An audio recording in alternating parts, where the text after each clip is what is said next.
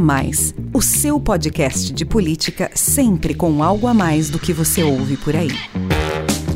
Olá, sou Rafael Lisboa e tem início agora mais um episódio do podcast A Mais, o seu podcast que discute política, economia e sociedade sempre com algo a mais para você. O A Mais faz parte da Bússola, que é uma plataforma de conteúdo estratégico, parceria da revista Exame com o grupo FSB. Hoje o A Mais traz aqui para você um debate promovido pela Bússola sobre vacinação. Ninguém duvida que prevenir é o melhor remédio. E por isso, as vacinas são os instrumentos mais eficazes na proteção contra doenças. Graças a elas, por exemplo, estamos conseguindo vencer a pandemia de Covid-19. Apesar da importância dos imunizantes, o índice de cobertura vacinal para as outras enfermidades vem caindo vertiginosamente no Brasil e no mundo. Segundo a Organização Mundial da Saúde, a OMS, a taxa global de imunização das crianças atingiu o menor patamar dos últimos 30 anos. A baixa adesão às vacinas não somente coloca em risco a saúde de quem não se imuniza, principalmente a população infantil, mas pode levar ao ressurgimento de doenças que já haviam sido controladas. O Programa Nacional de Imunização do Ministério da Saúde, que completa 50 anos em 2023, é considerado referência internacional. Infelizmente, nos últimos anos, a procura pelas vacinas que são aplicados gratuitamente na rede pública tem diminuído preocupantemente. Para que exista proteção coletiva, o recomendável é que entre 90% e 95% das crianças estejam imunizadas. Mas em 2021, os índices não chegaram nem perto disso. Tomaram a vacina BCG contra a tuberculose e a primeira dose da tríplice viral contra o sarampo, a cachumba e a rubéola apenas 68% e 73% do público-alvo, respectivamente. A taxa de cobertura contra a paralisia infantil atingiu apenas 69% e contra o rotavírus foi de 70%. Como consequência desse retrocesso, voltamos a conviver com a ameaça de doenças que já haviam sido erradicadas. Depois de ter sido considerado território livre do sarampo pela Organização Pan-Americana de Saúde, a OPAS, em 2016, o Brasil registrou 40 mil casos entre 2018 e 2021. A OPAS alerta para o risco do país assistir ao reaparecimento também do vírus da poliomielite, que causa a paralisia infantil e está eliminado por aqui desde a década de 1990. Devido à baixa adesão, o Ministério da Saúde prorrogou a campanha de vacinação contra a polio, que deveria ter sido encerrada no início de setembro, até o fim do mês. A menos de 10 dias do término, nem metade da meta foi atingida. Especialistas apontam diversas causas para a queda da imunização infantil. Uma delas é que, com o sucesso da vacinação em massa no passado e o consequente enfraquecimento de algumas doenças, as novas gerações não testemunharam epidemias de outros tempos e têm a sensação equivocada de que não é preciso se imunizar. Outro fator extremamente grave que ganhou força durante a pandemia são as campanhas de desinformação por movimentos anti-vacinas, que se baseiam em fake news e dados distorcidos. Em uma hora de live no YouTube da Exame, foi debatida a importância da imunização infantil, foram esclarecidas dúvidas sobre as principais vacinas e foram reforçados os riscos que a baixa cobertura traz para toda a sociedade. Me acompanharam no bate-papo doutora Ana Paula Burian, médica pediatra e infectologista, que é coordenadora do Centro de Referências para Imunobiológicos Especiais no Hospital Infantil Nossa Senhora da Glória de Vitória. E o doutor Daniel Jarovski, também médico, pediatra e infectologista, que é secretário do Departamento de Imunizações da Sociedade de Pediatria de São Paulo. Vamos ouvir. Bom, vou dar início então ao nosso bate-papo, pedindo para vocês esclarecerem o nosso público sobre a importância da vacinação, principalmente entre as crianças que são mais vulneráveis. A gente está em pleno século XXI, com acesso à tecnologia, com acesso à informação. A ciência não para de evoluir e, paradoxalmente, a taxa de cobertura vacinal tem caído assustadoramente no Brasil e no mundo. E voltamos a lidar com a ameaça de doenças do passado que já haviam sido erradicadas. Por que, doutores, tem acontecido isso? Quais são os riscos não somente para a população infantil, que é a mais afetada diretamente, mas para toda a sociedade. Primeiro você, doutora Ana Paula, como é que você analisa esse cenário da redução da cobertura vacinal no Brasil e no mundo? A que fatores você atribui essa queda da imunização? E a partir da sua experiência como pediatra e infectologista, como convencer os pais de que a vacinação é a melhor proteção para a saúde dos filhos? É, eu, eu, acredito, Rafael, que seja um conjunto de fatores, não é um, um, fator único, né? Eu acho que, primeiro ponto, as vacinas são vítimas do próprio sucesso. Quando a gente via na vizinhança, na rua, é, ou sabia na escola de um caso de meningite, de um caso de pólio, de um caso de sarampo, em que alguém tinha sido internado, hospitalizado, risco de óbito ou ficado com alguma sequela, isso incentivava as mães e preocupava as mães a vacinarem os filhos. Eu fui uma criança que a minha mãe tinha tanto pavor de pólio que se tivesse 20 campanhas no ano ela levava, porque ela conhecia pessoas dentro do ambiente familiar e, de conhecidos que tinham sofrido as penalidades dessas doenças. Associado a isso, a mulher veio para o mercado de trabalho de forma muito mais necessária. Então, os horários de abertura de postos de saúde ou mesmo de clínicas privadas mais limitados dificulta essa adesão. A mulher tem que faltar ao trabalho, muitas vezes ela tem um trabalho não de carteira assinada, que ela não vai ser liberada, então isso complica. E associado a isso, a gente tem que saber que o conhecimento tem que mudar comportamento. Então, não adianta eu saber que a vacina é importante se eu não vou lá me vacinar. Então, eu acho que é um conjunto de fatores que agora a gente tem que desmistificar para que as crianças não retrocedam e nós mesmos, porque tem muita doença que as pessoas acham que é de criança e não é, ela é de todas as idades. Obrigado, doutora Ana Paula. Então, você destacou aí que as vacinas são vítimas do próprio sucesso, né? Porque aí as pessoas não viram como aquelas doenças são graves e acham que está tudo bem, que não precisa se vacinar.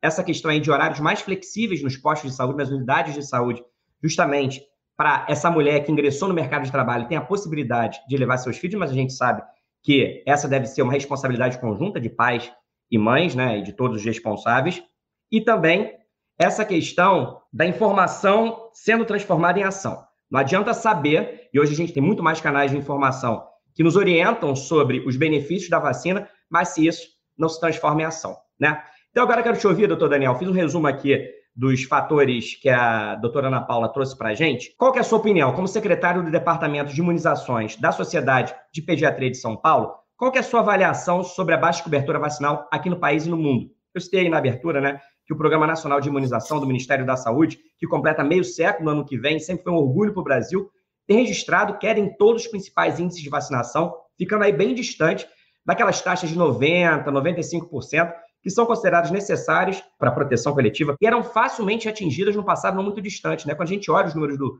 Ministério da Saúde, a gente vê que até metade dessa década mesmo, a gente tinha ali quase 100% é, de vacinação, 95% de vacinação. O que aconteceu nos últimos anos para que a gente tenha retrocedido tanto?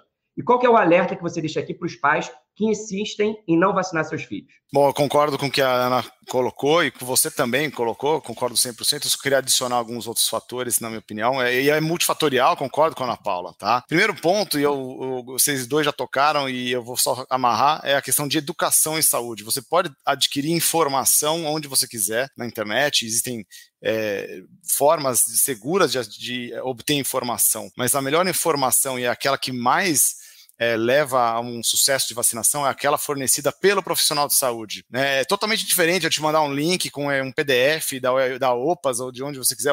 É diferente você estar tá face to face, né, conversando, tirando dúvidas com o seu médico. É diferente, então isso é essencial que se ganhe. A gente precisa dar mais tempo na consulta de rotina para falar um, dois minutos sobre imunização. Isso é, muda o jogo em direção à vacinação e eu posso dizer isso na minha experiência pessoal de consultório. Então, educação e saúde é algo que deve ser investido também, além do, da excelente iniciativa que vocês estão tomando agora, por exemplo, em falar sobre esse assunto. É, bom, a pandemia foi um caos, né?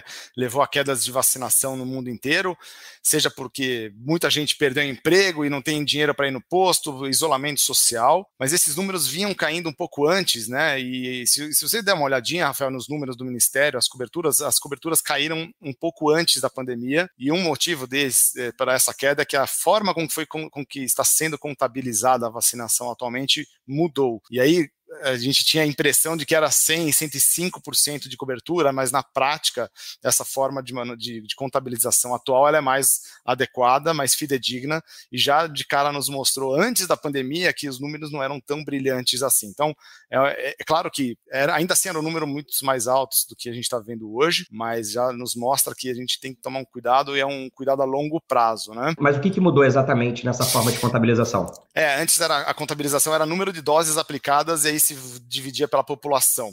Então você tinha um número às vezes maior que 100%. Agora a contabilização é por indivíduo vacinado. Então é obviamente um número mais adequado de se analisar, mas, então, como eu falei, mais fidedigno. Né? A ideia é assim: o Brasil se baseou em décadas de vacinação de sucesso, exemplo mundial de vacinação, e parece que agora a gente tem dar uma parada, reerguer, respirar fundo, e eu volto a frisar, eu acho que a educação e saúde, a população com toda essa conturbação da pandemia, posicionamento que o Ministério da Saúde se, colocou em frente à vacinação, né? eu falo que é uma certa omissão em relação à vacinação das vacinas de Programa Nacional de Imunização, não estou falando aqui de Covid, né? É, acabou deixando muito de escanteio. Então a gente vai ter que trabalhar de novo com a população para relembrar a importância da vacina, porque a gente era muito, a população via muito no automático. O brasileiro vacina, vacina bem, não questiona e isso é bom, é, é interessante porque não te traz é, obstáculos para vacinação, mas agora parece que alguns questionamentos começaram a surgir. E eu acho que é, com a educação, com conversa, diálogo e transparência, você consegue seguramente transpor esses obstáculos. Bom, a mensagem que eu queria dar para os pais é: para aqueles que não querem vacinar, entendam que a vacina sim traz uma proteção individual para o seu filho que toma, mas é, todos dependemos da vacinação da população. A proteção coletiva, imunização coletiva, o efeito de rebanho, como muita gente fala, é, ela só é adquirida quando todos se vacinam. Se todos pensam em que, ah, eu não preciso vacinar porque não tem mais sarampo, porque não tem mais polio, esse conceito de imunização de rebanho vai deixar de existir. Você abre a brecha, você cria um bolsão de suscetíveis para uma determinada doença, e aí é só vir a doença da Europa, de qualquer outro país próximo ao Brasil, que a doença vai ser reintroduzida e espalha igual fogo no palheiro. Pois é, né, doutor Daniel? É mais do que um ato de amor próprio, é também um ato de amor ao próximo, né? E você disse aí que com educação, com conversa, com diálogo, com transparência, a gente pode voltar a ter bons números e avançar nessa questão da vacinação. Nosso objetivo é justamente esse aqui nesse debate, é trazer informações, informação de qualidade por profissionais médicos para poder esclarecer as dúvidas de quem nos assiste e mostrar que a vacinação é sempre o melhor remédio, a melhor forma de se proteger. E aí, falando de uma doença que corre o risco aí de reaparecer, ressurgir e que é gravíssima, eu quero falar com vocês agora sobre a ameaça da volta da paralisia infantil. Os Estados Unidos registraram o primeiro caso de poliomielite em quase uma década. Amostras do vírus voltaram a circular em águas de esgoto de outros lugares do mundo, como o Reino Unido, por exemplo. E aqui no Brasil, onde a doença está erradicada desde a década de 90, o levantamento da Fiocruz, que foi divulgado esta semana, mostra que este ano, 2022, apenas duas a cada cinco crianças com menos de cinco anos estão protegidas contra a paralisia infantil, ou seja, 40% das crianças só em idade de vacinação. Devido à baixa adesão, a campanha nacional de vacinação contra a poliomielite, como eu disse também na minha abertura, foi prorrogada pelo Ministério da Saúde até 30 de setembro, mas faltando menos de 10 dias para o término, eu entrei hoje no site para confirmar, nem metade da meta foi atingida. Lá mostrava que apenas 5 milhões e 600 mil doses foram aplicadas de um total de 11 milhões e meio de doses previstas. Doutor Nenel, como é que você vê essa questão da polio no Brasil? Corremos mesmo risco de ver ressurgir no país a paralisia infantil? Sem dúvida, Rafael, sem dúvida, porque a poliomielite é uma doença que nós, nem eu, nem a Ana Paula vimos, certo? Pelo menos eh, nós talvez tenhamos visto pacientes já sequelados do passado que a gente nem éramos nascidos, né? Mas nós não vimos. Então, é conversado sobre uma doença inexistente. Mas a, grande característica é que ela tem uma transmissibilidade muito grande, de uma forma muito simples, que é através de sanea, é, águas, é, ausência de saneamento básico. A gente sabe que o Brasil melhorou muito né, em direção a uma melhoria das, da, da qualidade de água e de, de dejetos humanos, etc., de saneamento, mas tem várias regiões do país aí que tem uma lacuna gigantesca. E isso é tudo que você precisa. É basicamente ter aquela, aquele bolsão, aquela população suscetível que não tomou, não tomou a vacina. Isso a gente viu, você mostrou os dados, e os dados são esses mesmos, são realmente muito ruins. Você tem um saneamento básico inadequado, ou não totalmente adequado. É só o vírus surgir aí, ficar no, no, no ambiente, que ele dura, ele, é, o vírus da, da poliomielite vai ficar meses né, no meio ambiente, então isso para transmitir para alguma pessoa é uma questão de meses. Ou seja, o Brasil está num cenário muito ruim, né, inclusive dentro do relatório recente da OMS e da OPAS em relação ao risco de ressurgimento de pólio, o Brasil, apesar de todo o sucesso que você mesmo falou, Rafael, está linkado como um dos, um dos, piores rankings do mundo em relação ao risco de ressurgimento de, de poliomielite porque é um país muito grande, continental, com disparidades é, socioeconômicas muito grandes, etc. E a questão de saneamento básico eu já mencionei. Então, infelizmente, Rafael, se as situações se a situação, perdão, de vacinação no Brasil não melhorar, eu não estou zicando, não estou gorando nada, mas é uma, infelizmente talvez seja uma questão de tempo para vermos também casos de poliomielite em, aqui no Brasil. Pois essa questão do saneamento, né? A gente teve uma live aqui na Exame na, no mês passado sobre os desafios de saneamento no Brasil e os números do Instituto Trata Brasil, que é, são super atualizados e precisos, mostram que hoje 100 milhões de brasileiros não têm acesso a esgoto tratado.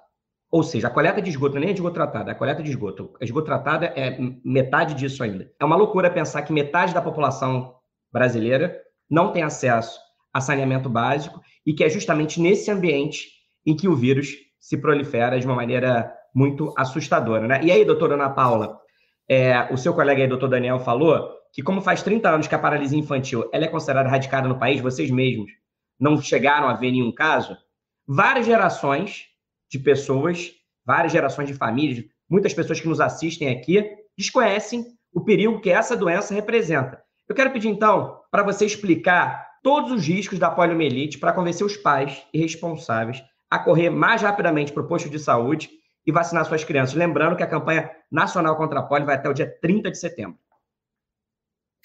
Então vamos lá. Primeiro, nós vamos falar como é que funciona a vacinação da polio, porque se a pessoa, ela tem que saber como é o certo para ela poder fazer o certo. Então hoje o Brasil vacina crianças com a polio injeção, a polio injetável, que é a polio que não tem nada vivo dentro da vacina, aos 2, 4, 6 meses de idade. Com 15 meses e com 4 anos, essa criança vai fazer o primeiro e o segundo reforço da vacina da polio com a polio gotinha. E a poligotinha também é feita como uma dose extra, independente da criança estar tá com cartão em dia ou não, entre 1 e menor de 5 anos de idade. Então é assim que funciona. Neste momento, nós temos um monte de criança com vacina em atraso, que por N motivos na pandemia e nos últimos anos, porque a, cobertura vacinal tem caído desde 2013. Então, por N motivos, nós temos um bolsão de crianças com vacina em atraso que tem que ir ao posto para botar seu cartão em dia.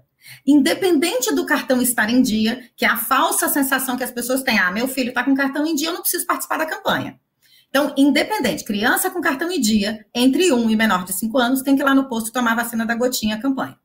Qual o objetivo? não é só atualizar o cartão de quem está em atraso, não é só dar uma dose extra de vacina para quem está participando da campanha. A criança da campanha, quando ela recebe a gotinha da vacina, ela elimina nas fezes o vírus vivo da vacina e ela consegue proteger quem está no entorno dela. Então, não é só ela não adoecer, mas existem algumas circunstâncias da importância disso. Existe a vacina injetável da polio, que é utilizada em algumas situações especiais para pessoas acima de 5 anos de idade. E aí é, é um outro mérito. Então, só para o pessoal entender quando que eu devo levar. Então, quem tem filho de 1 a 5 anos, qualquer cartão de vacina tem que levar na campanha. Segundo ponto, a polio é uma doença, como o Daniel já falou, ela tem três tipos de vírus, o tipo 1, tipo 2 e tipo 3. E ela afeta de forma mais grave crianças abaixo de 5 anos. Mas erroneamente as pessoas, pelo nome no Brasil ser paralisia infantil e não apenas poliomielite, as pessoas acham que é uma doença de criança. O antigo presidente americano Franklin Delano Roosevelt tinha sequela de pólio, só que a infecção dele foi com 30 anos de idade. Ele não pegou pólio quando ele era um bebê. Então, as pessoas também não têm conhecimento disso. E outra curiosidade foi que um surto de pólio nos Estados Unidos foi o que promoveu o primeiro ensino à distância. Era através da rádio. Então, a rádio, os professores tinham os horários de rádio em que eles passavam a matéria e as crianças escutavam rádio, porque estava todo mundo preso em casa por conta da polio. Então, é uma outra curiosidade da polio. E essa doença, apesar da grande maioria que as pessoas pegam, elas não vão ter sequela, esse pequeno percentual que pode cursar com sequela, essas sequelas vão ser irreversíveis não vai ter a melhora dessa lesão para um percentual dessa população e vai ter que conviver com isso para o resto da vida. A gente tem um número grande de pessoas adultas e mais velhas que têm essa, essa sequela e que aprenderam a conviver com ela de uma forma é, melhor, advindo de tecnologias e de suporte. Mas não é simples conviver com uma sequela, principalmente quando a gente sabe que tem uma vacina que previne isso. Então, o grande risco é esse da gente ter reintrodução de pólio. O segundo risco da gente ter reintrodução de pólio é que, como o próprio Daniel falou, é, a gente tem um número grande de profissionais que não saberia reconhecer uma doença de pólio. E a gente só consegue ajudar o paciente daquilo que a gente sabe, daquilo que a gente conhece. Então, eu só descubro uma doença se eu sei procurar por ela. Então, além da gente ter o risco de reintrodução da polio, a gente tem o risco de ter um atraso, um delay muito grande entre a doença chegar e a gente conseguir montar estratégias. Ela pode já estar entre nós? Pode. Pode acontecer da doença já ter chegado entre nós e nós não sabermos? É uma possibilidade. Apesar da gente ter busca, ter monitoramento, isso não está acontecendo 100% do Brasil. Então, nós não estamos nem com a vacinação no nível bacana, nem com a procura da polio e do risco de polio num nível bacana. Então, a doença pode até, não sabemos, já ter chegado e a gente não ter esse conhecimento. É uma loucura a gente pensar né, que uma doença assim tão grave, que tem sequelas irreversíveis, pode ser prevenida com um gesto simples, que é se vacinar. E, essa informação que você trouxe aí, doutora Ana Paula, em relação à campanha, eu, por exemplo, não sabia. Eu não tenho filhos, mas eu tenho sobrinhos. Mas já vou checar com a minha irmã, porque eu tenho um sobrinho com dois anos e uma sobrinha com quatro anos. Eu tenho certeza que a caderneta de vacinação está super em dia. Mas se eles foram na campanha, porque isso é uma dose extra, que é justamente não só para protegê-los individualmente, mas porque como o vírus sai ali nas fezes, protege, enfim, todo o entorno, toda a comunidade, né? Eu acho que eu acho que a gente tem que falar cada vez mais da importância da vacinação e, e os vários tipos de vacinação. E quando houver campanha, não tem jeito, tem que aderir porque tem algum motivo estratégico específico ali para a proteção das crianças. Agora, doutora Ana Paula, você disse que se a volta da paralisia infantil ainda é uma ameaça e talvez uma possibilidade muito concreta, o sarampo ele já é uma realidade que o Brasil voltou a enfrentar nos últimos anos. Depois do país ter sido considerado território livre da doença em 2016, o país registrou 40 mil novos casos entre 2018 e 2021. A vacina tríplice viral que previne contra sarampo, cachumba e rubéola e cuja cobertura ideal deve ser de pelo menos 95% das crianças, tem registrado adesão insuficiente desde 2017, quando o índice atingiu 86%. No ano passado, a taxa caiu para 73%. Então, doutora Ana Paula, conta para a gente a importância da tríplice viral. Quais os riscos de doenças como sarampo, cachumba e rubéola para a população infantil? Então vamos lá. A gente teve algumas campanhas de vacina em massa que nos beneficiaram com sarampo. Por exemplo, em 2008, nós conseguimos vacinar mais de 60 milhões de brasileiros com uma vacina que era chamada de dupla viral, que era sarampo e rubéola, mas o objetivo não era nos proteger de sarampo, porque sarampo já estava mais ou menos resolvido. A gente quis se proteger da rubéola e da rubéola congênita, que está junto na mesma vacina, que é uma vacina tríplice viral que a gente usa hoje, que é sarampo, cachumba e rubéola. E aí a gente conseguiu também o controle da rubéola e da rubéola congênita no nosso Brasil. Então a gente teve esse ganho. Como o sarampo estava na vacina, todo mundo ganhou uma dose a mais. E, foi uma vacinação em massa, que todo mundo participou, teve mídia, teve pessoas públicas, artistas que participaram da campanha e a gente teve alta cobertura. Como o Daniel falou, quando você tem uma cobertura vacinal baixa, ou mesmo, às vezes, vou dar um exemplo aqui de uma cobertura não homogênea. Eu tenho um prédio de 10 andares, é, cinco apartamentos por andar, eu tenho mil pessoas morando nesse prédio. Se eu tenho 100, vamos supor que eu consegui vacinar 90% do prédio, eu estou com uma cobertura ótima, certo? Só que como eu vejo se essa cobertura é homogênea? Vamos supor que eu tenho dois andares, três andares desse prédio que ninguém tomou vacina. Então, o prédio, no geral, eu estou com 90% de cobertura. Mas eu tenho áreas nesse prédio que está zero vacina. Onde que eu vou ter o surto da doença? Aqueles andares não vacinados. Isso acontece nas cidades. Então, eu posso ter um bairro que está com a cobertura excelente, mas ele tem ruas em que está muito ruim a cobertura. Então, além da cobertura ser alta, ela precisa ser homogênea. Entende a, a, importância da gente entender esse conceito? Então, se eu tenho uma escola que 90% das crianças dessa escola estão vacinadas, isso é muito legal, mas pode acontecer de ter uma classe inteira não vacinada. E a doença vai aparecer nessa sala de aula. Isso a gente vê para surto de qualquer doença, para meningite, para pólio, para sarampo. E aí a gente tinha coberturas não homogêneas para sarampo. Então, além da cobertura estar tá ela não está homogênea. Veio uma pessoa estrangeira, trouxe sarampo para o Brasil, e aí, onde não estava vacinada e pessoas suscetíveis à doença, o sarampo voltou. O sarampo é uma, uma doença que é altissimamente contagiosa. você ter uma ideia, é, você pode entrar num ambiente que o doente de sarampo acabou de sair, e mesmo assim você tem o risco de pegar sarampo. Porque durante um tempo o vírus pode ficar naquele ambiente, sendo a possibilidade de quem entrar ali pegar. Doutora Ana Paula, doença... só para poder comparar, então, assim, a gente está lidando ainda com a pandemia, ainda bem, estamos vencendo, mas a Covid é considerada muito contagiosa. O sarampo é ainda mais contagioso do que, do, do que o vírus, do que o coronavírus, né? Olha, bate muito ali, mas é muito mais contagioso, por exemplo, de uma doença que todo mundo tem medo, que é a catapora. Todo mundo acha que a catapora é muito contagiosa. O sarampo é muito mais do que a catapora. O Covid, ele pega junto os dois. E o risco é nas crianças menores. A idade mínima para se vacinar de sarampo é seis meses. Geralmente a gente faz essa vacina nas crianças a partir de um ano de idade.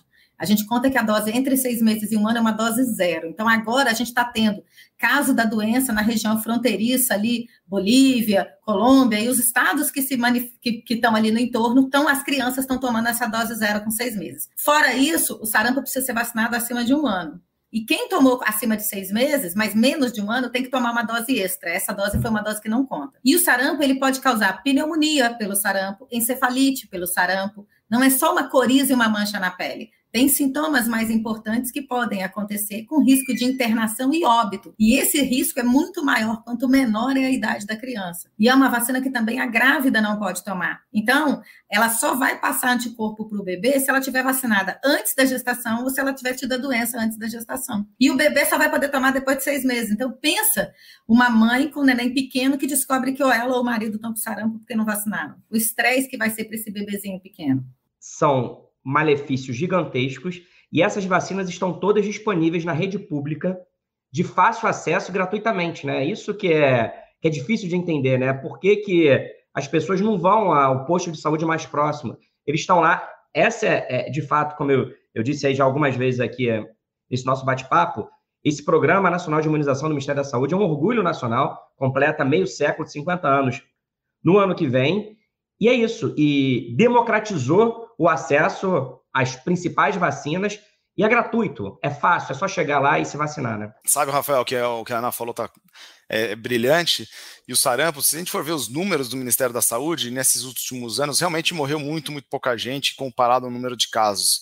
Mas a gente não tem que se atentar só ao número de mortes, porque o sarampo é uma das tem duas características muito importantes no sarampo. É a doença que mais transmite na medicina, a varíola não existe mais, né? não estou nem falando do monkeypox, a varíola, a varíola, que era uma mais transmissível, agora é o sarampo que mais espalha de todas. E segundo, é, é a doença infecciosa que mais compromete o sistema imunológico. Tem estudo mostrando que o sarampo, uma vez que você adquire a infecção, você tem comprometimento do imunológico por até dois anos. Então a gente tem que olhar um pouquinho fora da casinha, não é olhar assim, nossa, mas não morre ninguém. Graças a Deus não morre ninguém, mas é, essas crianças que pegam sarampo, até adultos, podem ter pneumonia, podem ter otite, outras infecções e, que não estão sendo computadas, né? Ainda mais aqui que a gente está falando numa vista de economia. Então você vê que o benefício da vacina vai, vai além de mortes, né? Vem atendimento médico, custo com medicações, etc. É, mas mesmo que sejam poucas mortes, qualquer morte é inaceitável para uma doença que você tem como se prevenir, né? E, Seguramente. E, e, a, e o imunizante está ali, disponível para todo mundo, né? E aí Concordo. quero conversar com você agora, doutor Daniel, porque a gente falou aqui da baixa cobertura da tríplice viral e da vacina contra polio, mas tem outras vacinas importantíssimas na infância cuja cobertura também vem caindo, né? No ano passado, a taxa de vacinação da BCG contra a tuberculose foi de apenas 68%. Somente 70% das crianças se imunizaram contra o rotavírus, que é a causa mais comum de diarreia grave entre os pequenos. E o índice dos que se imunizaram contra o tétano, a difteria e a coqueluche foi cerca de 60%. Três em cada cinco crianças. Números muito preocupantes, né, doutor Daniel? Por isso, explique então para a gente o papel de cada uma dessas vacinas que eu citei aqui e quais são os perigos que a falta delas traz para a saúde infantil. Bom, todas essas vacinas e outras que eu também vou mencionar, que você comentou, são extremamente relevantes. Não é à toa que existem vacinas contra elas, né? Contra essas doenças. Então, tuberculose, a gente sabe que o Brasil está no ranking quase top 20 de maior é, endemicidade, que a gente fala, né? Que é a incidência de tuberculose no mundo. Então, é longe de ser um, um ranking é, agradável. Então, a tuberculose não poupa a classe social e esses números que você mencionou obviamente, podem ser traduzidos em a maior número de casos de tuberculose e que quando ocorrem na criança pequena, em geral, eles têm uma forma mais grave, meningite, tuberculose disseminada, que é extremamente letal. Então, se espera também que aumente o número de casos de, de tuberculose grave, principalmente em crianças, sem falar nos adultos também. Tá? Uh, rotavírus, como você brilhantemente falou, a principal causa de eh, não só de infecção intestinal, mas de morte por infecção intestinal. E as vacinas são, é, são duas vacinas disponíveis no mercado brasileiro: vacina oral, fácil de dar, segura e te previne mortes e internações por rotavírus. Então a gente sabe que são, é uma vacina que não vai blindar 100% o indivíduo que toma vacina, mas sim te previne casos graves e mais complicados. Então a, o raciocínio é exatamente igual. A expectativa é que se as taxas de vacinação mantiverem baixa, veremos em breve talvez aumento de internações por diarreia. Bom, as outras doenças que você mencionou, difteria, tétano, coqueluche, todas são contempladas numa mesma vacina, que é a tríplice bacteriana, por exemplo, ou na penta, ou na hexa, depende da composição. Uma delas, a, a difteria, por exemplo, é uma doença extremamente grave, é, eu vi um caso só na minha vida, talvez a Ana Paula tenha visto um ou outro, porque realmente é uma doença que é, ela é fatível de proteção por vacina, uma vacina disponível há décadas, doença grave respiratória, a pessoa tem uma inflamação, uma, um inchaço da garganta tão importante que ela não consegue respirar, você precisa fazer uma traqueostomia de urgência, tão é, severa é, é, é, o acometimento respiratório, uma doença agonizante e que é prevenível por uma vacina barata, disponível gratuitamente, tá? O mesmo vale para coqueluche, a coqueluche é uma doença que oscila muito, né, os casos, né, a gente tem períodos de calmaria com períodos de mais intensidade gravidade de doença. Já faz alguns anos que não temos muitos casos de, de coqueluche no Brasil, mas como qualquer doença infecciosa é imprevisível. E aí voltamos na mesma, na mesma, no mesmo assunto. Se as gestantes não tomam a vacina da, da coqueluche, que já é uma taxa de vacinação que não é ideal, deixam de proteger os pequenos. E a, além disso, os próprios pequenos não tomam as vacinas adequadamente, a chance de um lactente jovem ter uma coqueluche grave, que é uma doença letal também, um quadro respiratório grave, pode dar alteração cardíaca, choque, etc., vai, pode acontecer. É, e eu vou um pouco além, Rafael, desculpa, eu só estender um segundo. Tem outras doenças super importantes que a gente precisa mencionar nesse momento, tá? Uma delas é a influenza. Então, por exemplo, a gente está gravando aqui em final de setembro de 2022, estamos em pleno aumento de casos, né? Casos é, de influenza, né? Em todo o Brasil um influenza de novo circulando fora de época, já se circulou em dezembro de 2021 fora de época, voltou a circular agora fora de época e a gente tem vacina disponível tanto na rede pública quanto na rede privada, doença grave de alta, altíssima transmissibilidade. Outra que eu posso mencionar que a gente tem visto no, no dia a dia, Rafael,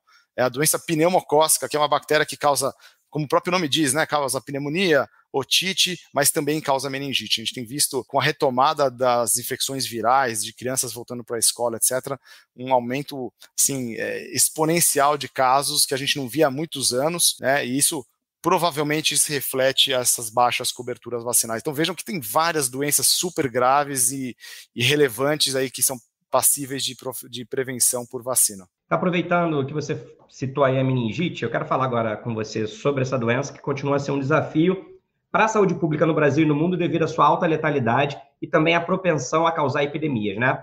A meningite meningocócica é causada por uma bactéria, o meningococo, que ataca a meninge, que é a membrana que recobre o cérebro e a medula espinhal. A vacinação é sempre a maneira mais eficaz de se proteger contra a doença e tem uma taxa de letalidade de cerca de 20%. Então, uma em cada cinco pessoas e costuma deixar sequelas graves em 20% dos sobreviventes. Infelizmente, eu tenho os números aqui, a cobertura vacinal contra a meningite vem caindo ano a ano. Em 2020, a taxa foi de 78%, no ano passado caiu para 71%, e agora, em 2022, até esse momento, não chega a 52%. Doutor Daniel, fale então mais para a gente sobre essa doença grave que é a meningite, os sintomas, as sequelas e quais as vacinas disponíveis. Que eu sei que tem mais de uma, né? Isso. É realmente uma doença dramática, né? Não é uma das doenças mais frequentes de fato, mas quando se adquire uma meningite, principalmente meningite meningocócica, que, é, é, entra no grupo das meningites bacterianas, tá certo? Que de fato são as mais graves. Eu citei o pneumococo, e nós temos o meningococo, que é o próprio nome diz, né, que é atualmente o principal causador de meningite. 20% é dos que sobrevivem né? Ou seja, tem 20% mais 10 a 20% de mortalidade, ou seja, quase um cada cinco vai morrer, dos que sobrevivem, outros 20% vão ter alguma sequela.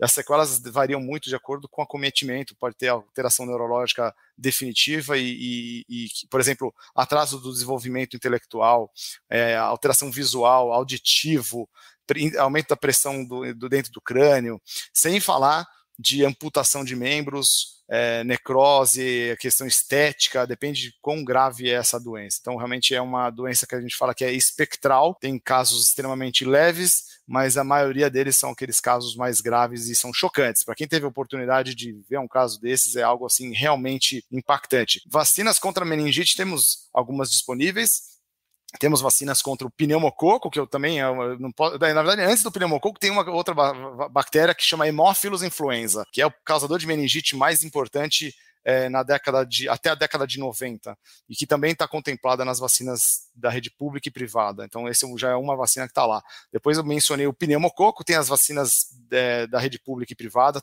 Então, então, então o programa nacional já dispõe e o meningococo que você mencionou, Rafael. Existem várias vacinas no mercado, tá certo? Tem vacinas que o, o posto de saúde faz, é a meningocócica C, né, cada letra é uma bactéria, então o posto protege contra o meningococo C, que é um dos principais é, tipos né, de, de meningococo que circula no Brasil. Na rede privada, principalmente, nós temos a meningocócica A, C, W, Y, ou seja, ela é quadrivalente, te amplia mais a proteção. E é essa vacina além de disponível na rede privada para todas as faixas etárias, inclusive os bebezinhos, o Ministério da Saúde administra nos adolescentes exclusivamente aos 11 e 12 anos. Então é uma vacina que também tem uma importância muito grande nos adolescentes. E tem outra vacina meningocócica, que é a meningocócica B. Então vejam como existem várias opções de, de proteção contra essa bactéria. Então, basicamente, nós dispomos de vacinas para praticamente os cinco tipos né, mais frequentes de meningite meningocócica no mundo, né, seja no âmbito público quanto privado. Obrigado, doutor Daniel. Doutora Ana Paula, agora eu quero conversar com você sobre os centros de referências para imunobiológicos especiais. Você, como eu disse aí quando te apresentei, é coordenador de um centro de referência para imunobiológicos especiais. Esses centros, para quem não conhece, facilitam o acesso de pessoas com necessidades específicas de imunização a uma ampla gama de vacinas, soros e imunoglobulinas. É o caso, por exemplo, de bebês prematuros, uma população aí especial que depende de cuidados especiais. Como talvez várias pessoas que nos assistem aqui desconheçam esse serviço, explica melhor para a gente, doutora, o que é um CRIA, como funciona e como é que está inserido no Sistema Único de Saúde. Qual a importância desses centros quando a gente pensa a cobertura vacinal de grupos com sistema imunológico mais comprometido. Rafael, primeiro eu vou dar uma complementada na frase da meningite, tá? É, existe uma característica muito importante que as pessoas não conhecem. É, a vacina que é utilizada para o adolescente, primeiro assim, algumas bactérias, essas bactérias que o Daniel falou, pneumococo, hemófilos e meningococo, eles têm uma característica que tem determinada faixa etária, que é o portador nasal. O que, que significa isso? Eu posso ter a bactéria vivendo na minha via aérea, eu posso não adoecer, mas eu vou transmitir essa, pessoa, essa bactéria para quem está à minha volta. Então, o pneumococo e o, e o hemófilos, quem é o portador nasal saudável é a criança pequena. Então, a criança pequena pode ter, não adoecer, ou ter formas leves da doença, mas quem convive com ela ter o risco de adquirir essa bactéria se ela tem na sua via aérea essa bactéria. O meningococo, quem é o portador nasal saudável, é o adolescente. Então, enquanto uma criança pequena pode ter na população geral 3, 4%, às vezes 1 a 4% das crianças podem ter o meningococo na sua via aérea, um adolescente gira em torno de 20 a 25%, dependendo da região onde for pesquisada, dos adolescentes terem. E a vacina conjugada, que é o que a gente usa tanto a C quanto a CWY, elas têm a característica de matar essa bactéria na via aérea. Então, ela não vai só proteger o adolescente de meningite, ela vai eliminar essa bactéria do nariz, fazendo com que esse adolescente não tenha a capacidade de transmitir a meningite para as outras pessoas. Daí a importância de ter uma vacina tão cara, tão especial, tão difícil para fazer nos adolescentes. E se a gente conseguisse vacinar com altíssima cobertura vacinal os adolescentes, a gente ia ver cair meningite não só na faixa etária dos adolescentes, como em toda a população brasileira. Então, isso é importante para as pessoas entenderem. Da mesma forma que o HPV nos adolescentes é uma vacina extremamente importante de ser realizada nos meninos e nas meninas, está disponível gratuitamente de 9 a 14 anos, e a gente vai conseguir não só reduzir a infecção neles que tomam a vacina, mas a gente reduz a transmissibilidade para os outros. No, HPV em características diferentes do meningococo. Mas são vacinas do adolescente que são fundamentais de a gente ter alta cobertura vacinal para a gente ter impacto de redução de doenças lá na frente para eles e da transmissão de outro, tá? Voltando para o CRI, então. É, o CRI, o nome diz, é um centro de referência para imunobiológicos especiais. O PNI foi lançado em 1973 e o CRI foi aberto 20 anos depois, em 1993. A gente tem hoje 52 CRIs no Brasil. É, todo estado tem que ter pelo menos um CRI, alguns estados têm mais. Mas mesmo quem mora numa região que não tem CRI, o CRI tem como enviar a vacina via a Secretaria Municipal de Saúde, ao Programa Municipal de, de Imunizações. Então, a pessoa pode pedir à distância a vacina, que a gente chama popularmente de CRI virtual. O CRI foi idealizado, é, o SUS ele é pensado na igualdade, eu dou o mesmo para todo mundo. O CRI ele é idealizado na equidade, eu dou mais para quem precisa de mais. Então, aquela pessoa que tem uma vulnerabilidade maior por uma baixa de imunidade, um prematuro extremo, um cardíaco, um diabético, um transplantado de medula óssea de órgãos sólidos, um paciente que traz, faz um tratamento oncológico em quimioterapia, uma pessoa que vive com HIV, cada doença ou vulnerabilidade dessa vai ter um calendário vacinal específico para aquela vulnerabilidade que a pessoa tem. Então, a gente pensa em calendários diferentes, de acordo com a faixa etária, com a idade, mas também com a vulnerabilidade. E o CRI, ele faz esse, esse atendimento gratuitamente no Brasil inteiro.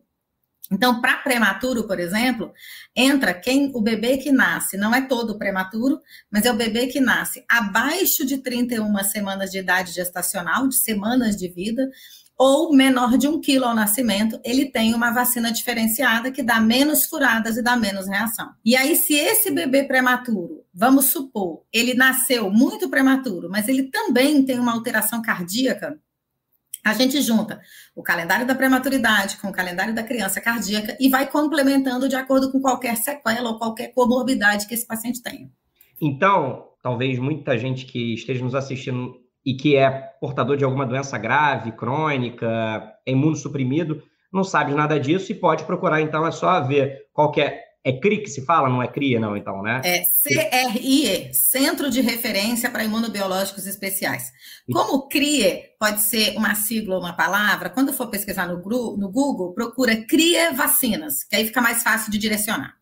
E aí é só pesquisar qual que é o CRI mais perto da residência, e aí, porque, como você disse, todo o estado tem que oferecer pelo menos os serviços é, concentrados ali em pelo menos um CRI, né? Em pelo menos um é, centro, né? Uma, uma, dica simples, Rafael. A Sociedade Brasileira de Imunizações, ela tem o site SBIM, que é sbim.org, que é voltado para profissional de saúde. Mas a sociedade também criou um site que é voltado para o público leigo. Hoje, em meio a tantas infodemias e fake news, as pessoas têm que saber onde elas procuram uma informação de qualidade. E o site tem Família SBIM, Família SBIM é, .org, que é um site voltado para o público leigo, em que lá fala das vacinas, das faixas etárias, fala das doenças crônicas e fala também dos CRIs, tendo o endereço de todos os CRIs do Brasil. Não é só de vacina do privado, lá fala de tudo com informação correta e fidedigna. Doutora Ana Paula, então justamente você tocou aí num tema que é o que eu quero conversar com vocês agora, que é sobre fake news. A gente sabe que essas campanhas de desinformação, de movimentos anti-vacinas, baseados sempre em fake news, tem contribuído para aumentar a resistência de parte da população à vacinação. Porque quando a gente olha as fontes confiáveis de informação, não tem por que questionar e por que duvidar, né? Os números estão todos aí, as doenças são gravíssimas e a gente pode prevenir. Nós vimos isso de maneira muito contundente no enfrentamento à pandemia de Covid-19. Felizmente, a maioria dos brasileiros preferiu acreditar na ciência. Se vacinou contra o coronavírus e estamos vencendo a doença. Pegando então o exemplo aí da imunização contra a Covid, que mobilizou governos, comunidade médica, sociedade civil pela vacina, e essa união de esforços claramente surtiu efeito, o que, que falta para que a gente avance também em relação à prevenção de outras enfermidades?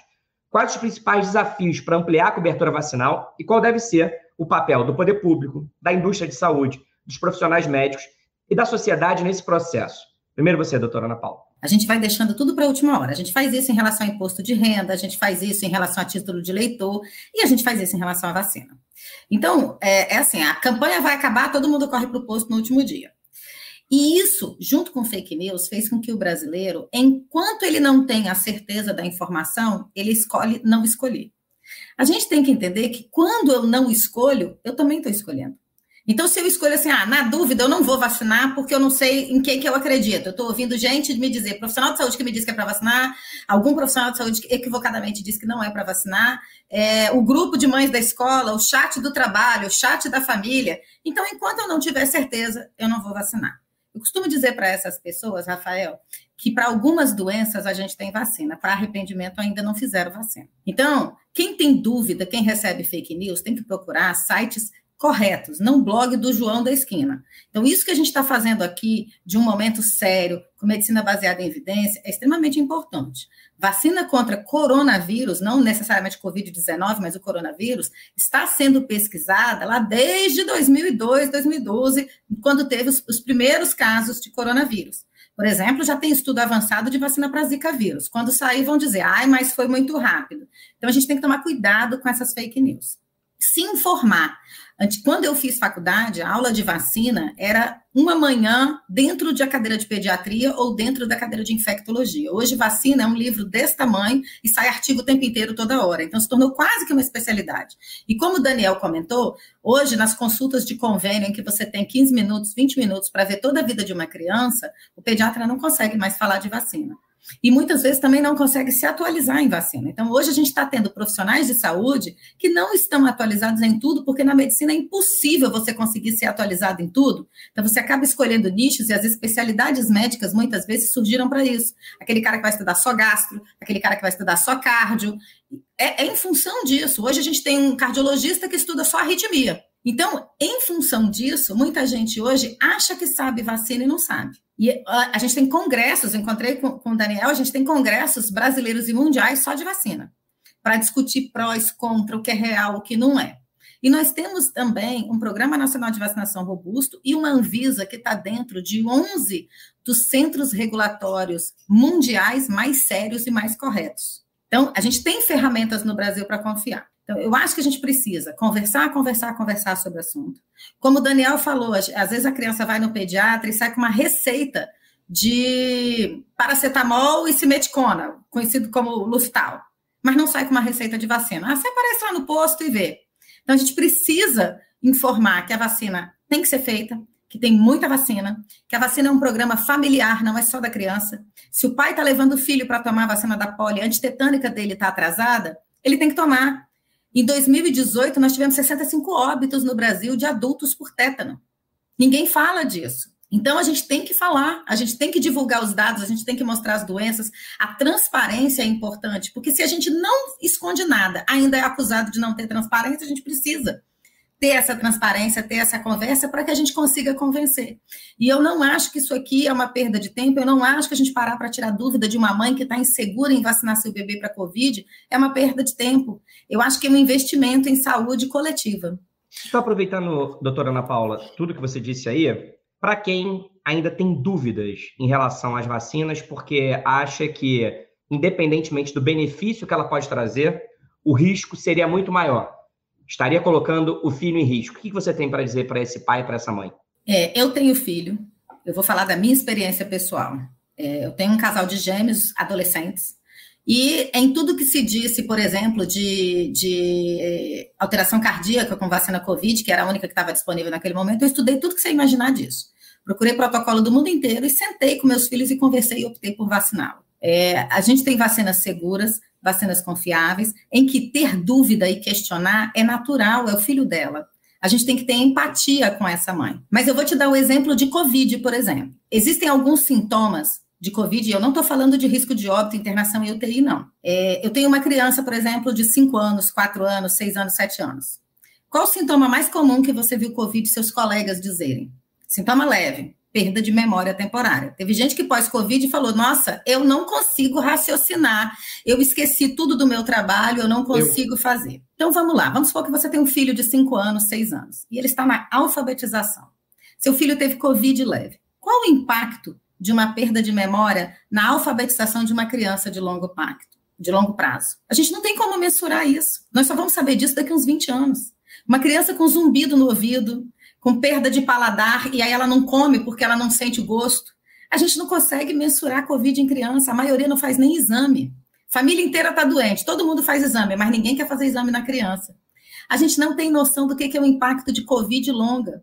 A gente está vendo pneumonias horrorosas em que nos anos anteriores nós não vimos. Com crianças, eu conversei isso com o Daniel há pouco tempo, crianças internadas com derrame pleural líquido no pulmão, decorticação, entubadas graves. Até que ponto o Covid leve está fazendo alguma alteração no pulmão dessas crianças, em que a bactéria que vem depois está fazendo um estrago tão grande? Não sabemos, é uma doença extremamente nova. Muita coisa de Covid nós só vamos aprender com o passar do tempo. Então, eu costumo dizer o seguinte: é, se você escolhe não vacinar seu filho, você está escolhendo assumir o risco de qualquer sequela. Pode dar tudo certo? Pode. Se o entorno está todo vacinado, a chance de seu filho pegar é menor. Mas se a gente tem bolsões de não vacinados, o impacto pode ser maior. Eu escolhi tomar vacina e eu escolhi me vacinar. E a gente está vacinando criança quando a gente vacina gestante. E se teve alguém que foi cobaia de vacina Covid, como é o exemplo que nós estamos falando, levanta a mão, Daniel. Fomos nós. Nós somos o primeiro público do Brasil a ser vacinado para Covid. Ninguém vacinou antes da gente. Eu trabalho UTI, Daniel também. A primeiro dia que teve vacina Covid foi na fila na porta da UTI. A gente estava lá no plantão vacinando. Isso foi no mundo inteiro. Obrigado aí pelo seu testemunho e acho que quando a gente traz para a experiência pessoal, fica aí evidente que não só você escolhe vacinar como médico especialista que é, mas como mãe que se preocupa e quer proteger os seus filhos. Agora, a sua opinião, doutor Daniel, como é que você vê essa questão da desinformação e qual que deve ser o papel de cada um dos atores da sociedade nesse processo? Dos governos, da comunidade médica, da indústria de saúde, da sociedade civil como um todo? Rafael, eu, só, eu quero só fazer um gancho que a Ana Paula falou em relação de investimento em saúde. Eu já vou responder sua pergunta, tá? Eu acho que vai um comentário que talvez interesse por conta da, da exame em si, mas só para vocês terem uma ideia, não existe nenhum investimento com maior retorno do que vacinação. Só para dar um exemplo, tem um estudo de 2016 de uma instituição chamada Gavi, é uma aliança global contra vacinas. Eles publicaram que para cada um dólar investido em vacina, é, você tem 16 dólares de retorno deste investimento. E esse valor é, ele é maior do que, por exemplo, educação infantil, que são 7 dólares, é, investir em saúde pública, é, em profissionais de saúde tipo UBS, que são 9 dólares, infraestrutura pública, que é 3 dólares, ou seja, é, a vacinação, é o que você até comentou com a gente, né, Rafael? A saúde da população tem um impacto econômico a longo prazo gigantesco. Então, o, o retorno desse investimento é o maior retorno possível é em vacinas. Então, isso também, do ponto de vista de saúde e, econômica de um país, é algo extremamente relevante, tá? Só, agora, voltando à sua pergunta, eu acho que eu concordo com o que a Ana falou, eu vou até além disso, eu acho que a gente tem que. É, to, é, é, é multi facetária. A gente, todo mundo tem que ser abordado para chegar num pro, um bem, bem comum em relação à vacinação. O médico não sabe vacina. Esse é o primeiro ponto. Então, a gente, as sociedades médicas estão trabalhando. Eu digo isso como eu, membro da Sociedade Paulista de Pediatria, a Ana também, na, no seu estado também. Né? Nós estamos trabalhando para a educação do próprio corpo de clínico médico, porque, como eu falei, na minha opinião, é, é claro que o Ministério da Saúde, propagandas, tem sua, sua, sua, importância em divulgar a informação, mas o que vem do profissional de saúde, cara a cara, é o que traz maior confiança a longo prazo para a vacinação. Então, se o próprio médico, que é quem deveria saber mais e, e saber com com propriedade explicar um pouco mais para. É, eu não gosto da palavra convencer, sabe, Rafael? Eu acho que convencimento, na minha opinião, é uma palavra ruim, porque você nos leva a pensar que você está levando, eh, direcionando a pessoa contra algo que ela pensa. Então, acho que no, no, na educação em saúde, você vai educar a pessoa e a decisão final quem vai tomar vai ser o pai, os pais, né? Mas enfim, então o, o profissional de saúde tem que saber. Então, eu acho que o, a gente que lida em, com hospital escola, né, lida diariamente com residentes e, e médicos já recém-formados, enfim, a gente sente isso, o que a Ana falou, né? Educação em vacinas é desproporcional, conhecimento é, tá gigantesco e a atenção que a gente dá a isso na educação médica do Brasil é muito, muito baixa. Então a gente tem que repensar na questão de saúde pública já na educação médica. As sociedades de médicas em si, como a Ana já falou da SBIM, Sociedade Brasileira de Pediatria, Sociedade Brasileira de Imunizações, tentam sim, é, através de educação continuada, cursos, fazer a sua parte. A própria indústria farmacêutica, eu acho que a gente tem que olhar com um certo é, cuidado, porque a gente tende a sempre taxar a indústria farmacêutica como alguma entidade que quer obter o máximo de lucro. A gente sabe que é, muitas vezes isso é verdade, porque faz parte do, da empresa, mas muitas empresas sérias além disso, buscam também fazer educação de qualidade para profissionais de saúde e pais, às vezes promovendo lives, blogs, etc. Então a gente tem que saber um pouco diferenciar, não adianta ficar taxando a indústria farmacêutica de, de, coisas ruins, porque também a indústria farmacêutica tem uma importância, são, são empresas renomadas de ano. É, eu sempre falo, sabe, Rafael, a gente, hoje a gente dá nome às vacinas de Covid, ninguém sabe as vacinas que as pessoas tomavam até dois anos atrás, né? Falar, ah, vou tomar vacina contra a poliomielite da empresa X ou Y. Todas trabalham muito seriamente e, e a gente sabe que essas vacinas que a gente recebe hoje são dadas há mais de 15 anos pelas mesmas empresas. Então, enfim, é, eu acho que todo mundo tem que trabalhar junto. E, por fim, acho que o Ministério da Saúde, né, acho que a, parte de saúde pública ficou a desejar um pouco, ficou muito omissa nos últimos anos, principalmente durante a pandemia, você tem uma natural tendência a deslocar a atenção para a Covid, mas você esqueceu o resto, né? Ficou, o que eu falo, foi muito omisso. Acho que ele tem na hora de voltar, dar uma ênfase grande, de se blindar aí de questões políticas, que o PNI era muito, era blindado de questões políticas. A gente viu que isso é, não ocorreu nesses últimos anos. E, e, voltar a ser o. Não que não deixou de, não que deixou de ser o orgulho do brasileiro, mas o PNI ficou encostado, deixou. O pessoal esqueceu o orgulho do PNI e isso deu uma certa abafada na situação união de esforços, né? Porque é a soma aí de esforços, porque o benefício é coletivo, é para toda a sociedade. Eu queria fazer uma última pergunta, se vocês puderem, bem rapidinho, que é sobre um tema que, depois da Covid, tem assustado aí muita gente, que é a varíola dos macacos. Aproveitando então que os dois são infectologistas, essa doença ela tem se espalhado rapidamente em países não endêmicos, como o Brasil, e tem deixado o mundo sob alerta.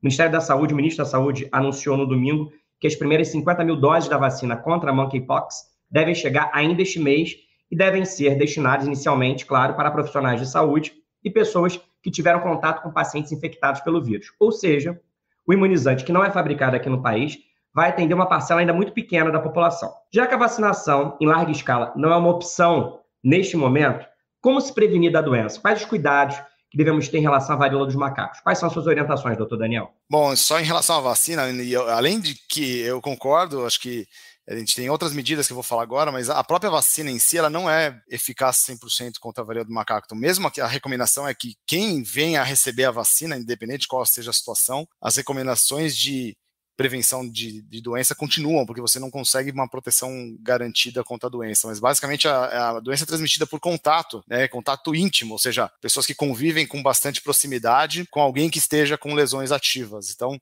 basicamente, até pode ser transmitido por questão, por é, via respiratória, mas é menos relevante, é muito por contato. Então, qualquer indivíduo que tenha lesões de pele duvidosas ou estranhas, que ainda não tenham nenhum diagnóstico bem estabelecido, basta evitar o contato próximo com essa pessoa, né, é, é, o contato próximo, eu digo, abraçar, dormir na mesma cama, são esse, esse tipo de contato, né?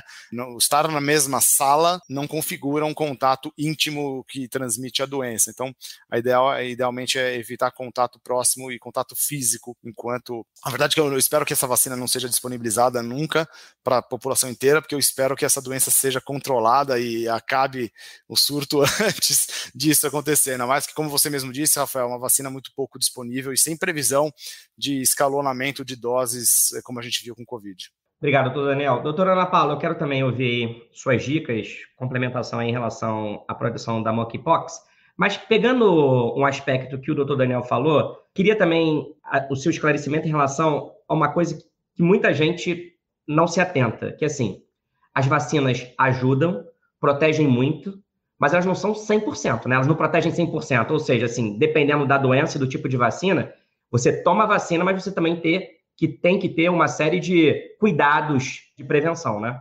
É, a gente tem que entender qual é o meu objetivo com uma vacina. Quando a gente sabe qual é o objetivo da vacina, fica mais fácil da gente entender o racional que foi pensado. O calendário de uma vacina, quando define a idade, o número de doses, ela existe todo um racional pensado por trás. Como eu te falei, a introdução da meningo ACWY foi para adolescente pelo SUS e não para bebê pequeno, e aí eu te expliquei o porquê disso. Porque o adolescente é o portador nasal. Então, por exemplo, a vacina da tuberculose, a BCG, ela não protege tuberculose. Se fosse assim, não existia mais tuberculose no Brasil, visto que todos nós tomamos ao nascer. Ela protege, como o Daniel falou, da forma grave, que tem risco de óbito, que tuberculose não é só no pulmão. Então, tem um racional. O objetivo, por exemplo, da vacina de influenza é proteger de óbito e internação em UTI, de forma grave de influenza. Eu posso tomar vacina e gripar porque a vacina causou a doença? Não. não posso. Vacina da gripe não tem nada vivo dentro dela, ela não tem a capacidade de produzir a doença. Mas entre eu tomar a vacina da gripe e estar protegido, demora em média, isso para todas as vacinas, 10, 14 dias, que é o tempo que o meu sistema imune leva para proteger a defesa. E dependendo de quando eu tomo essa vacina, por exemplo, tem gente que até hoje não tomou vacina de gripe, nenhum momento esse ano. Então, dependendo da época, ela já adoeceu, ela já teve fome. Então, às vezes a pessoa quer uma vacina de gripe e não quer pegar um resfriado, que não é causado pelo vírus da influenza. Então, existe essa confusão na mentalidade das pessoas. Então, o objetivo das vacinas é ter. É, poucas são as vacinas que previnem de não ter a doença. A grande maioria das vacinas previne de formas muito mais graves da doença. Obviamente, algumas protegem de ter a doença. É, por exemplo, febre amarela, você não quer ter uma febre amarela de forma leve, você quer não ter febre amarela. Então, o objetivo da vacina é esse. Mas pode dar reação da vacina? Lógico que pode. As reações, apesar de ser muito raras, podem ser até mais graves é, em alguma uma raridade de pessoa, pode ter uma reação mais importante.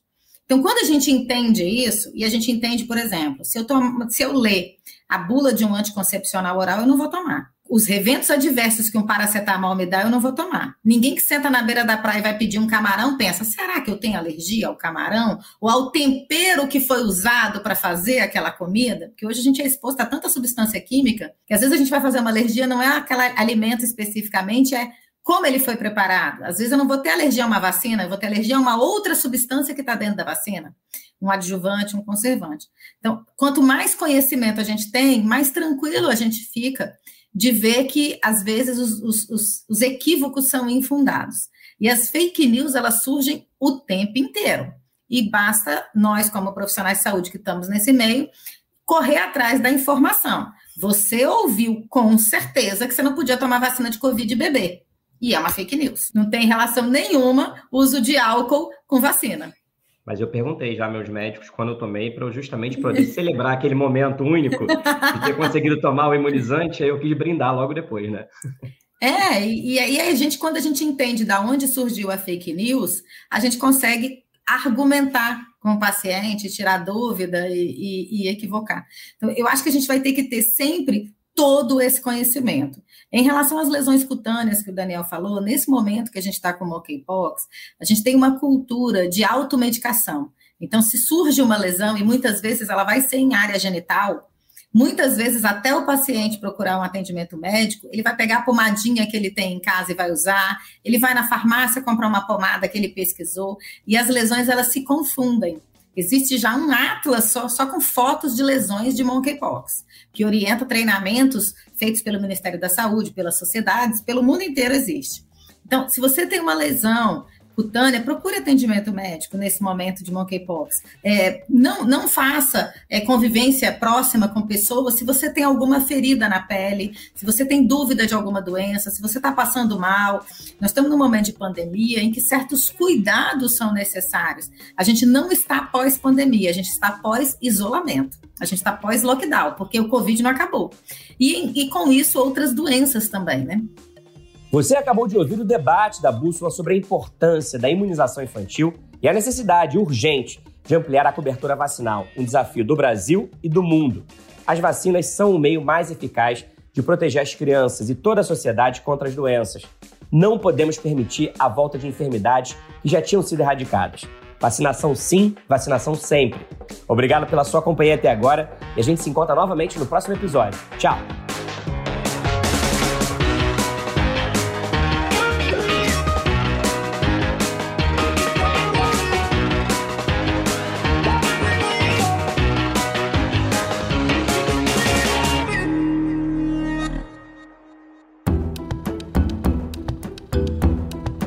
Na edição Guilherme Baldi, este podcast faz parte da plataforma Bússola, um produto do grupo FSB.